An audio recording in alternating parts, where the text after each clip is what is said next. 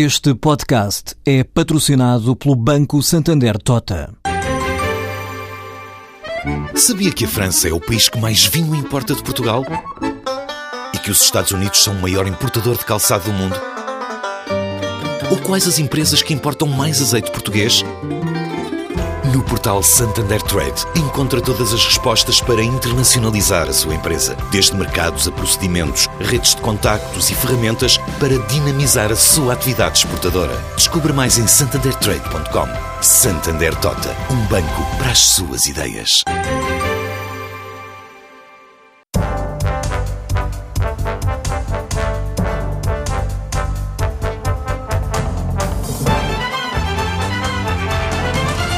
Jorge Braga de Macedo foi Ministro das Finanças no início dos anos 90, na segunda maioria absoluta de Cavaco Silva.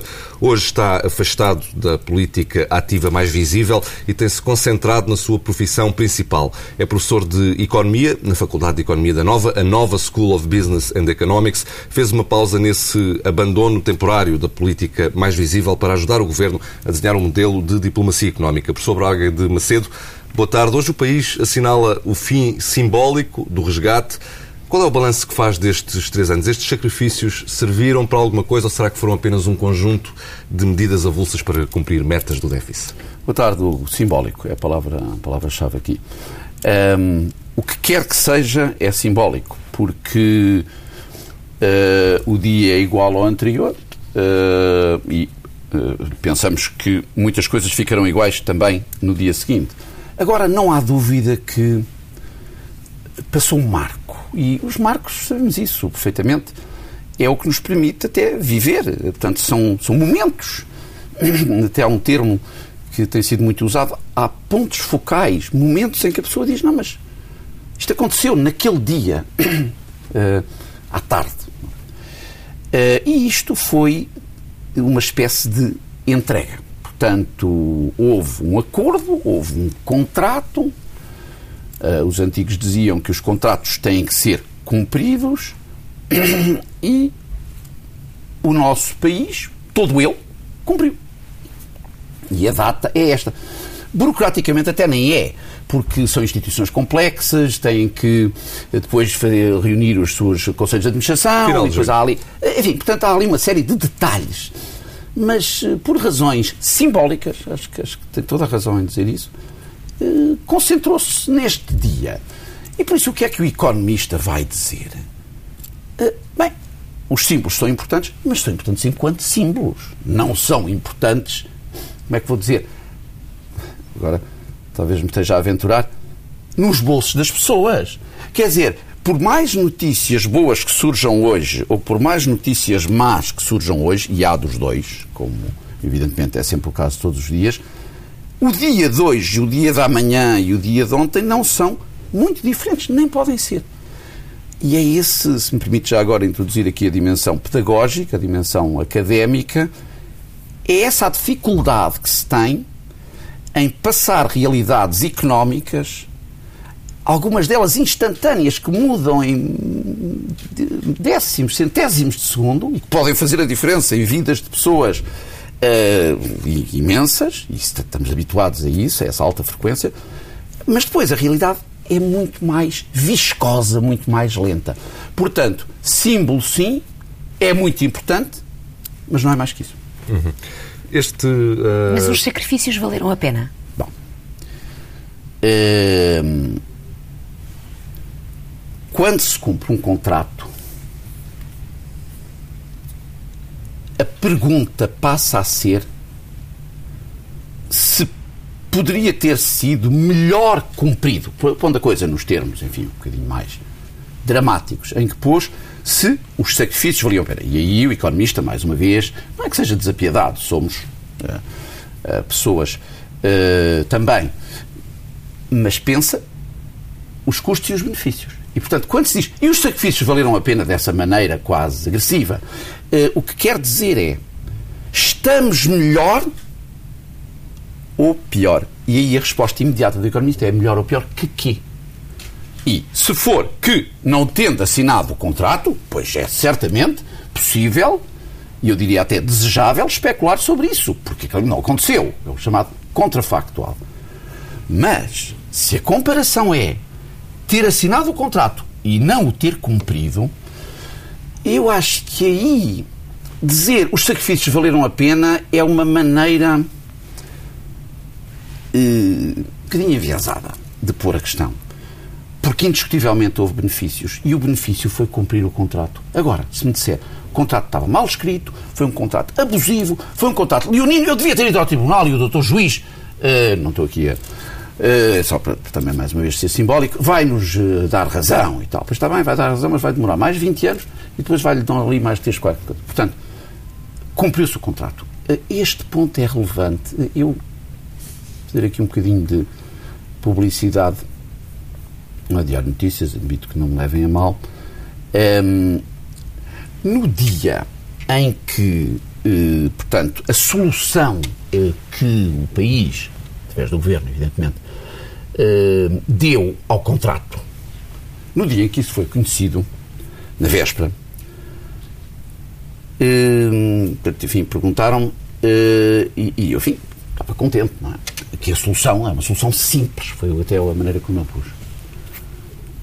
E no dia seguinte, o Diário Notícias, eu penso que isto deve ser caso único, nos, não digo nos últimos 40 anos, mas porque houve aqui umas fases, uh, mas tinha a fotografia dos dois principais líderes, dos dois principais partidos uh, portugueses e a frase bom para Portugal. Bom, eh, uma frase que ambos tinham dito, depois imediatamente se qualificaram, depois de coisa, uh, mas foi de facto uma decisão que beneficiou o país. Ah, mas valeu a pena os sacrifícios. Repito, comparado com quê? Com não ter assinado um memorando de entendimento. Talvez, estou perfeitamente pronto a entreter uh, ou a debater nesses termos. Mas não é os termos corretos quando é o filho do contrato. Quando é o filho do então, contrato, então é cumpriu ou não cumpriu? Cumpriu. Então deixe-me dar-lhe um, um, termo de comparação, não é? Uh, comparado com, uh, quando olhamos para os objetivos atingidos comparado com os que foram declarados, digamos assim. Nesse, desse ponto de vista, foram, uh, fizeram sentido os sacrifícios, ou seja, uh, quando olhamos para o resgate, ele de início ele declarou, declarou, dois grandes objetivos genéricos, se quisermos. Por um lado, uh, endireitar as contas públicas, claro, não havia volta a dar, o déficit, a dívida, mas por outro lado, reestruturar a economia de forma a sairmos deste resgate com um tecido económico mais forte, com uma economia com maior concorrência, mais limpa, com menos burocracia. Tendo em conta estes objetivos, valeram a pena, mais uma vez, para repetir a pergunta, valeram a pena os sacrifícios? Eu, eu gostava de, de, de, de resistir a, a, a, No fundo é, o contrato foi cumprido, mas se o cumprimos bem, como deve ser. Sim, não, mas, mas, mas para, não, é, acho que é importante aqui, mais uma vez, pode parecer académico, até miudinho, mas é, é muito importante aqui colocarmos as questões por ordem. Quer dizer, há questões de primeira ordem. Primeira ordem política primeira ordem nacional, se quiser até histórica, visto falarmos do símbolo. E depois há questões de segunda ordem. Uh, os sacrifícios de um povo são de primeira ordem. É uma guerra. Uh, pode ser uma guerra externa, uma guerra civil. Aquilo que se consegue, em termos, exemplo, de preservar a soberania política que se pode ter no ambiente internacional para um país pequeno como o nosso é uh, há quase um milénio, uh, evidentemente, portanto, não, não, não, se pode dizer eu quero fingir que sou a Rússia ou a China. Não, não faz sentido. Às vezes, infelizmente, há pessoas que têm um bocadinho esse desfoque. Portanto, a primeira ordem é o contrato exigia sacrifícios. Porque era a única maneira da economia uh, flutuar. Uh, bom, agora, depois, evidentemente, foi uh, elaborada à pressa e numa situação de grande fraqueza negocial. Foi um erro.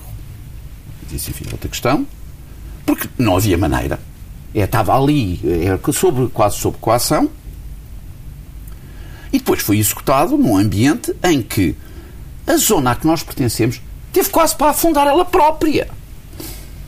Com os sacrifícios que isso implica. E, portanto, eu, eu estou a resistir a falar de uma coisa que é muito importante, que são os sacrifícios, que ninguém gosta de fazer, mas que todos os povos fazem para preservar o seu modo de vida, e às vezes fazem os sacrifícios e falha, e não tem culpa nenhuma, aqui não falhou. Agora, isto é o primeiro ponto. Ponto de segunda ordem, que é muito importante do ponto de vista económico. Falou da, do aspecto orçamental. Eu gostava de voltar a esse aspecto daqui nada. Mas o primeiro problema não é esse. O primeiro problema não é esse. Eh, isto é muito É qual? perceber. O primeiro problema de Portugal, que levou a pedir, Portugal a pedir ajuda externa, foi o déficit externo. Tinha a ver com o facto de não podermos pagar as nossas dívidas ao exterior. E nós aqui não é o Estado pagar aos cidadãos ou os cidadãos pagarem ao Estado impostos, despesas, não é isso. Isso faz parte do bolo.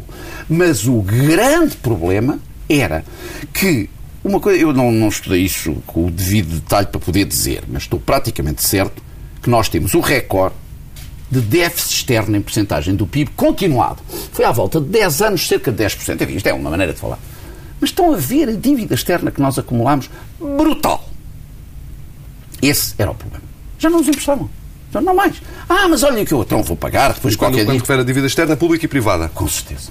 Com certeza. Portanto, e- isto, eu, eu digo que isto é importante porque uma dívida externa não é uma variável eh, de política económica. Eu não posso alterar, a não ser que feche a economia, com controles de capitais e tudo, que nós demorámos imenso tempo a eliminar, e quando estava no governo fui uma força eh, nesse, nesse sentido, e bem, bem difícil foi.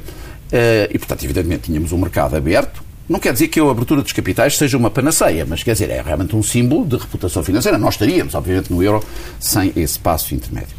Eh, e, portanto, nessa altura, eh, estava-se a tentar qualificar a economia como sendo competitiva. E era difícil, porque estávamos habituados a desvalorizações cambiais. Tinha que se mudar de vida. Não se mudou. Mas o governo dizer eu vou alterar a conta corrente é impossível, não se acredita. Portanto, tem que fazer outras coisas. E o que é que tem que fazer? E aí é que entra ao seu ponto. Portanto, não é que seja segunda ordem, mas aí é que entra. Tem que pôr as contas em ordem e tem que dar competitividade à economia através de reformas estruturais. Exatamente o que o governo fez, com base num guião, mas o guião era um guião que dizia nós damos o dinheiro aqui à cabeça com estas condições, que são as condições que nós temos, é o melhor que podemos fazer, entre aspas, e os senhores fazem isto, isto e isto, e têm que preencher aqui este, este formulário todos os dias, manga de alpaca, três manga de alpaca, eh, ali a fazerem o trabalho e tal, e isso é o que os senhores têm que assinar. Pronto, portanto, portanto, repare, eh, o problema da dívida externa É a fonte. é, é a canga. O problema do déficit externo, que aumenta a dívida externa cada dia que passa, era a herança que nós tivemos de praticamente 10 anos. E isso é fatal. Eu repito, não conheço país que tenha conseguido crédito externo com um déficit tão grande durante tanto tempo.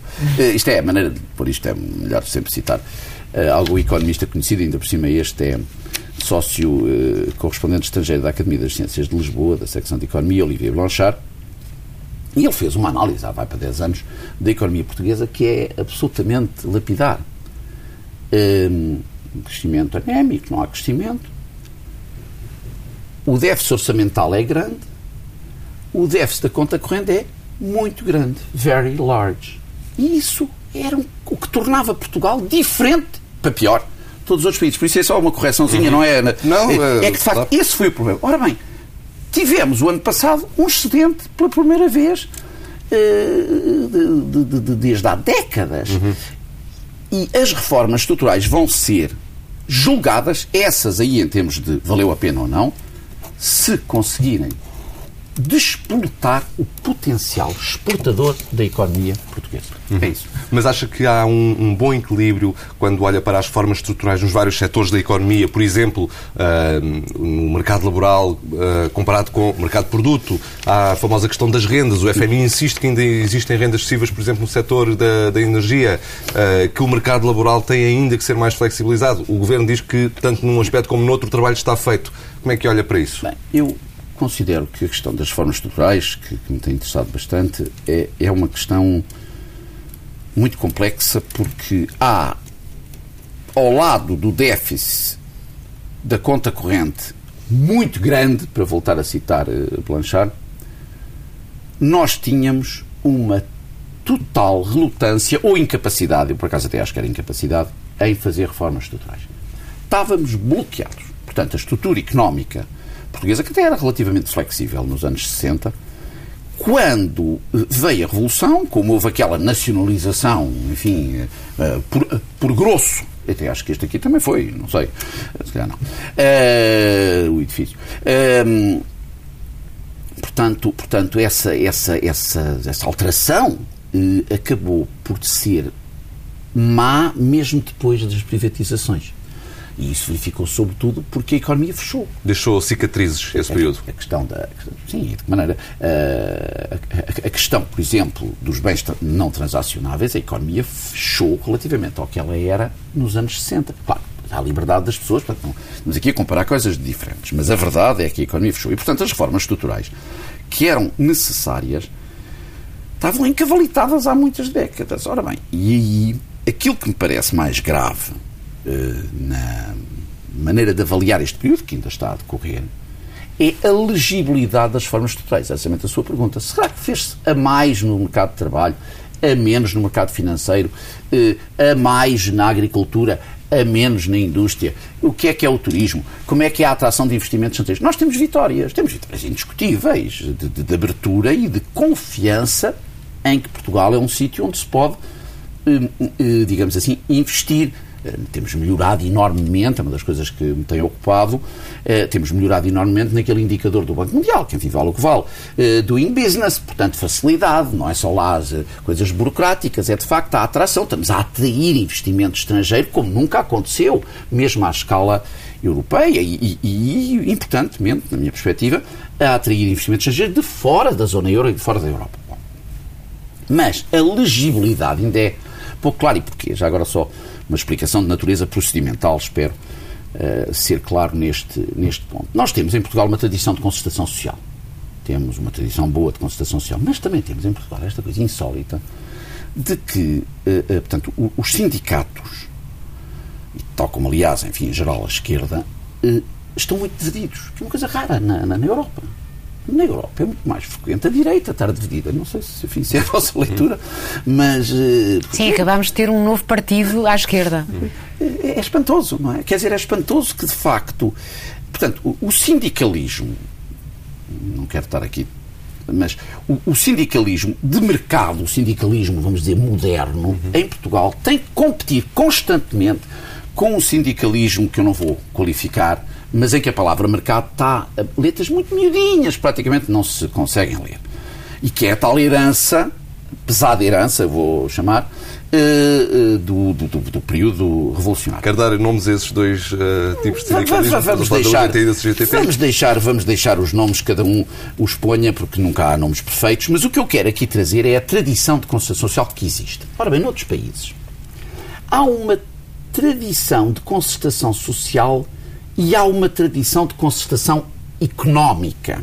O que é que é isto? Quer dizer, é, por exemplo, para abrir a economia ao investimento estrangeiro, é preciso reformas não só que se façam, mas que sejam vistas como tais e que as organizações empresariais e as grandes empresas exportadoras sintam que o Estado é sensível. Isto é uma maneira, enfim, à inglesa, um bocadinho primitiva, eh, saber se o Estado é pró-business.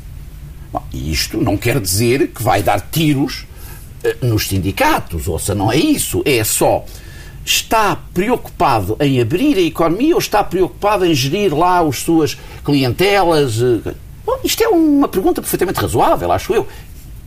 Quem é que há mais em Portugal? Pro, quem é que há mais pró-business? Por exemplo, que o Blair, que era um socialista inglês. e no tempo, não estou a falar nele agora, que.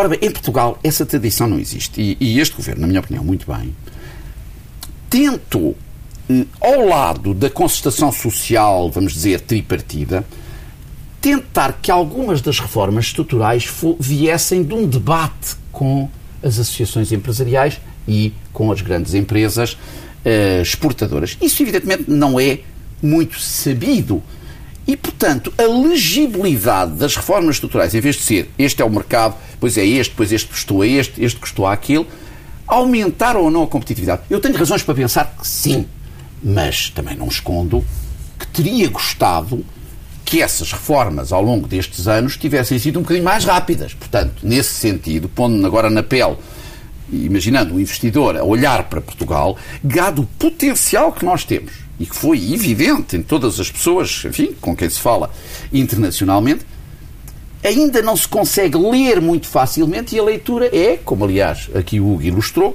é este mercado, porque estava também a pensar nos chamados stakeholders, nas partes interessadas, nas tais uh, organizações que ele mencionou, e que eu por acaso já me esqueci do nome, mas podíamos mencionar depois organizações patronais, podíamos organizar, uh, mencionar grandes empresas, tudo isso é importante numa, numa sociedade. Portanto, era isto que eu queria, era, era este ponto que eu queria Entretanto, uh, vamos sair do programa de ajustamento, optámos, não sei se optámos, mas pela chamada saída limpa, foi o melhor para o país ou não tínhamos alternativa, considerando que os países do Norte, nomeadamente a Alemanha e a Finlândia, não estariam provavelmente interessados em levar aos seus próprios parlamentos a aprovação de programas cautelares para países do Sul?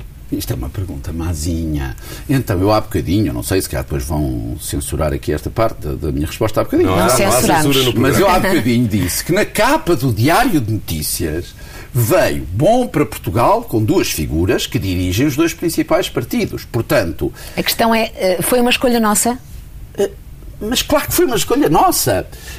Agora, foi a escolha mais simples. E foi a mais acertada? Não, mas repare, quer dizer, repare, o Governo é obrigado, penso eu, até porque jurar a Constituição, e enfim, é, é obrigado a encontrar a solução que, com a informação disponível, isso foi dito inúmeras vezes, que é escolher a melhor solução, dentro das disponíveis.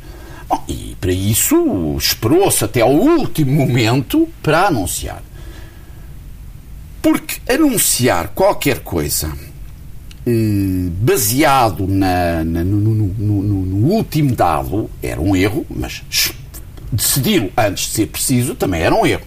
E a circunstância de, por razões, aliás, que são talvez mais político-partidárias que outra coisa, pelo menos num dos casos, de, de, de, os duas principais forças políticas portuguesas eh, terem, uma delas dito que se não fosse saída limpa era, portanto, um falhanço, e no outro caso, ter-se percebido que o seguro já existia. Quer dizer, tinha sido possível fazer gestão da dívida de tal maneira que era preciso. Nós criámos o nosso próprio seguro. Criámos o nosso próprio seguro, self-insurance, perfeitamente razoável fazer e perfeitamente, eh, digamos assim, eh, suscetível de ser alterado se as circunstâncias se alterarem. Então, Exatamente como a, como a Irlanda. A Irlanda teve, isto é, não, é, não é muito sabido, mas eh, teve disputas, por exemplo, com o Banco Central Europeu, muito mais sérias do que nós, porque o problema deles era um problema bancário. O nosso problema era um problema de déficit externo. São coisas diferentes. Déficit externo é muita gente a gastar um bocadinho mais do que o que deve e o problema bancário é um banco que ficou a certa altura maior que a economia toda. Portanto, é uma coisa até mais divisível. E na sua opinião, eh, foi uma boa escolha a saída limpa?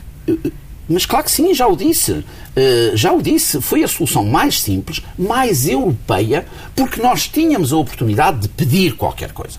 Disseram todos os países, se quiserem. Aliás, continuamos com essa oportunidade. E continuamos com essa oportunidade. Então, o que é que nós teríamos ganho? Mas desculpa, eu quase que lhe vou perguntar assim, porque eu já o tinha dito, parece que há consenso nas principais forças políticas portuguesas de que assim foi. Sim, mas o debate uh, na sociedade existe sobre se de facto sim. Portugal fez ou não bem é em sair. Ai, sim, vários não. Diga, ah, não, dê-me aí uns nomes que isso eu realmente gostava de saber, para ver, enfim, se são pessoas de facto que, que repare, a questão é, tínhamos a oportunidade, tínhamos que a usar. Então, cada vez que vem um banqueiro a dizer, olha, aqui um empréstimo muito bom, como às vezes ofereciam aqui nesta parte da cidade uma, um relógio de contrabando, compra logo. Não! Agora, sabe que se precisar, e de facto, nós não perdemos nada ao tomar essa decisão. Foi boa para a Europa e a verdade é que todos os países tinham dito, vocês cumpriram e, portanto, o que decidirem, a gente faz. Bom, não decidiram. O que decidiram, a gente faz na hora e, e, portanto, pode demorar. Há procedimentos, repito. A saída, formalmente, não é hoje, porque há uma das instituições que tem um board que só eh, pode reunir eh, depois de três ou quatro semanas de, de, de, de, antevisão, com o trabalho, depois eles têm que ir de férias, qualquer coisa. E portanto, não interessa nada. Portanto, eh, de facto, quem disser que a saída foi imprudente, julga que não temos oportunidade de pedir. Errado. Uh, quem diz que uh, deveríamos, quer dizer, que, que fomos impedidos de fazer outra coisa, qual é a prova? Quando as declarações foram todas. É, é, esse é realmente um debate, eu peço desculpa, não quero, obviamente faço as perguntas que entendo, mas esse debate é de facto um bocado especioso, porque disseram-nos, decidam como quiseram, escolheu-se uma decisão simples, que agradou ao governo e que agradou à oposição, ao principal partido da oposição. End of story. Muito bem. Entretanto, Portugal vai preparar o seu regresso aos mercados. Temos beneficiado de algumas, eh, de umas taxas de juro eh, eh, mais reduzidas. Qual é a sua previsão? Acha que vai correr bem? Vai preparar o seu regresso aos mercados. Já tem estado, já, já tem estado nos mercados, mas após o resgate, após o resgate. Estava a ver, estava a ver. Eu, eu tenho uma lembrança aí muito, muito, muito vívida. Um, Os mercados vão, obviamente, testar a capacidade de financiamento. Aquela, quando houve aquele leilão sem, sem rede, como muita o gente último. disse, eu aceitei ser entrevistado às sete da manhã por uma por uma rádio e tal. Ah, mas diga lá o valor que vai ser e tal. Certamente, abaixo de 4. E, e ah, mas não, mas diga lá. E eu disse 3.7. E depois, coisas da vida, uh, fui a uma, uma conferência na Gulbenkian sobre o 25 de Abril e perguntaram-me lá uma opinião sobre o que tinha dito o Manuel Clemente e depois a seguir perguntaram então, e eu tive que dizer, não, eu fui pessimista, que fique registado, porque, como sabem, Ficou foi, abaixo do valor do mercado, que era 3,7. Ficou, ficou abaixo, exatamente. E, portanto, por exemplo, hoje aumentou. Uh, ontem estava nos 3,5. Eh, hoje uh, já está quase outra vez nos 3,7. Todas as, todas as obrigações de países fora do centro. Uh, e não, não via o valor da França, seria interessante ver, mas quer dizer, houve de facto aqui um, um, um choque, tal como que veio ontem da Bolsa e agora passou para, para, para os títulos fixos, Uh, mas quer dizer, são, são variações pequenas. Nós estamos no mercado. E Nós já estamos no mercado. Isto é muito importante. E, sim, sim, Nós já estamos no mercado. E, na sua e foi opinião... por isso que a saída limpa foi uma boa solução. Foi no mercado que se constituiu o seguro. Mercado que se constituiu. E na sua opinião, vamos continuar a beneficiar destas taxas de juros ou os mercados estão muito atentos ao que se passa em Portugal e poderão subitamente, uh, enfim, inverter Bom, o... esta confiança aparente que mostram? Sim, com certeza que os mercados são uh, um exemplo eh, típico da volatilidade. E por isso é que aquelas variáveis de alta frequência são tão importantes. Agora, eh, também não são. As pessoas não gostam de perder dinheiro. Os traders podem ser muito. Uh, testosterónicos, isto está demonstrado, uh, mas não gostam de perder dinheiro. E, portanto, uh, a questão aqui é se Portugal mostra que percebe também os mercados. Isto é importante porque tem um bocadinho a ver com o pro-business outra vez. Eu gostava de voltar a esse ponto. A gestão da dívida tornou-se uma coisa muito mais importante do que a política monetária, sobretudo na zona euro, que já não é, uh, que já não tem, enfim, política monetária nacional. E, portanto, a capacidade que Portugal demonstrou na gestão da dívida mostra também que, uh, se houver uma mudança de opinião, Portugal também saberá ajustar, digamos assim, o seu comportamento e até a narrativa das reformas estruturais de que falei há pouco. Portanto, Pode haver mudanças, houve uma mudança esta manhã. Eu penso que, enquanto os fundamentais, conta corrente, déficit orçamental, reformas estruturais, se mantiverem, acho que não há problema em aceder aos mercados. É a minha convicção. Muito bem. Uh, professor, o tempo passa a correr, por isso vou agora pedir a maior capacidade de síntese no tempo que ainda nos resta para esta entrevista. Que é maior pouco... do que a que tive até agora. pouco, mais de, pouco mais de, de 10 minutos. Um, professor, comece por uh, esta fase por perguntar uh, o seguinte. Em 2015, eh, e para financiar um certo, uma certa reposição da perda de rendimentos que existiu, nomeadamente para os funcionários públicos eh, ao longo deste período, para financiar parte eh, dessa reposição, o Governo vai aumentar o IVA e a TSU, a contribuição dos trabalhadores para a Segurança Social. E acrescenta que, se entretanto o Constitucional chumbar mais normas do orçamento, eventualmente aumentará outros impostos. O que lhe pergunto é se, uh, se há ou não uma alternativa a este tipo de uh, medidas, ou seja, por exemplo, as famosas gorduras do Estado já estão, já, já estão completamente exauridas, já não há mais por onde cortar aí, portanto, quando é preciso uh, cortar mais, será sempre nos mesmos sítios, quando é preciso o Estado ter uma folga um bocadinho maior, é sempre preciso aumentar impostos, não há alternativa? Bem, há aqui um, há aqui um debate bastante, bastante vivo neste momento à volta da justiça das medidas. Portanto, está bem, há um contrato, temos que cumprir o contrato, e então quem concretamente é que vai ajustar o seu nível de vida? E numa sociedade como a nossa, a ideia de que todos por igual não está certo, porque evidentemente quem tem mais deve pagar mais. É um princípio, enfim, das democracias eh, sociais de mercado, como a nossa. Uh, e, portanto, isso é. E, e, então, o Fundo Monetário Internacional tem graça. Uh, e uma universidade no Reino Unido, a Universidade de Essex, uma senhora Molly Hildebrand, tem feito uma série de trabalhos, de alguns para a Comissão Europeia, sobre a. Uh, digamos, o, o, a, o, um, os, os, que mais, os foram mais sacrificados. E, portanto, basicamente, há países em que as reformas estruturais e o ajustamento foram regressivas, ou seja, os que mais pobres pagaram eh, correspondentemente mais, no caso dos dois países bálticos.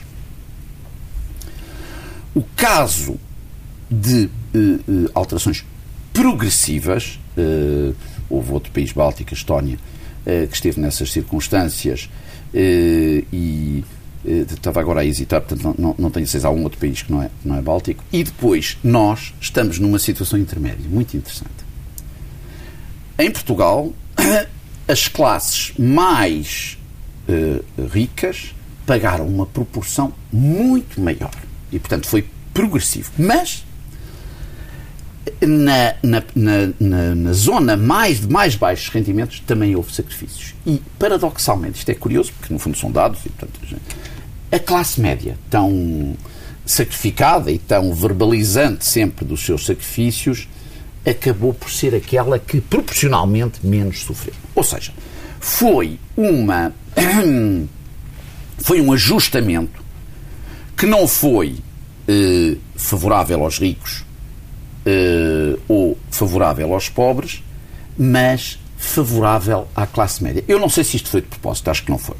Mas, porque eu acho que até, se eu percebo bem, a posição do governo e até, até por umas questões de, de, como é que é dizer, de execução prática, é mais fácil proteger as pessoas que estão em muito baixo rendimento, portanto, uhum. evitar situações de pobreza extrema é mais fácil, em princípio, mas é mais difícil de medir. E como estes trabalhos da Universidade de Essex levantam problemas de medição muito grandes, eu não sei até que ponto isto resiste ou não, mas que uh, uma parte da classe média alta que tinha assim, uma certa autoconsideração e que foi sacrificada e que isso levou, não tenhamos dúvidas, a uma grande, um grande desgaste público do governo, isso é uma marca desta, uh, deste ajustamento. Agora, para responder à sua pergunta, nós estamos numa situação, e eu digo isso totalmente à vontade, porque já o fiz na Universidade de Austin aqui há uns anos atrás, há uns meses atrás, perdão, em novembro, eh, onde descrevia a nossa situação na altura como morrer na praia, ponto de interrogação. Bom, aquela gente em Austin, que é um sítio no centro dos Estados Unidos, pensaram que morrer na praia era ir com um piquenique, chegar ao mar e ter qualquer coisa, um AVC. Expliquei, não, nosso país é um país marítimo, morrer na praia, o barco afunda-se, a pessoa vai nadar e está quase a chegar à praia, à terra, viu?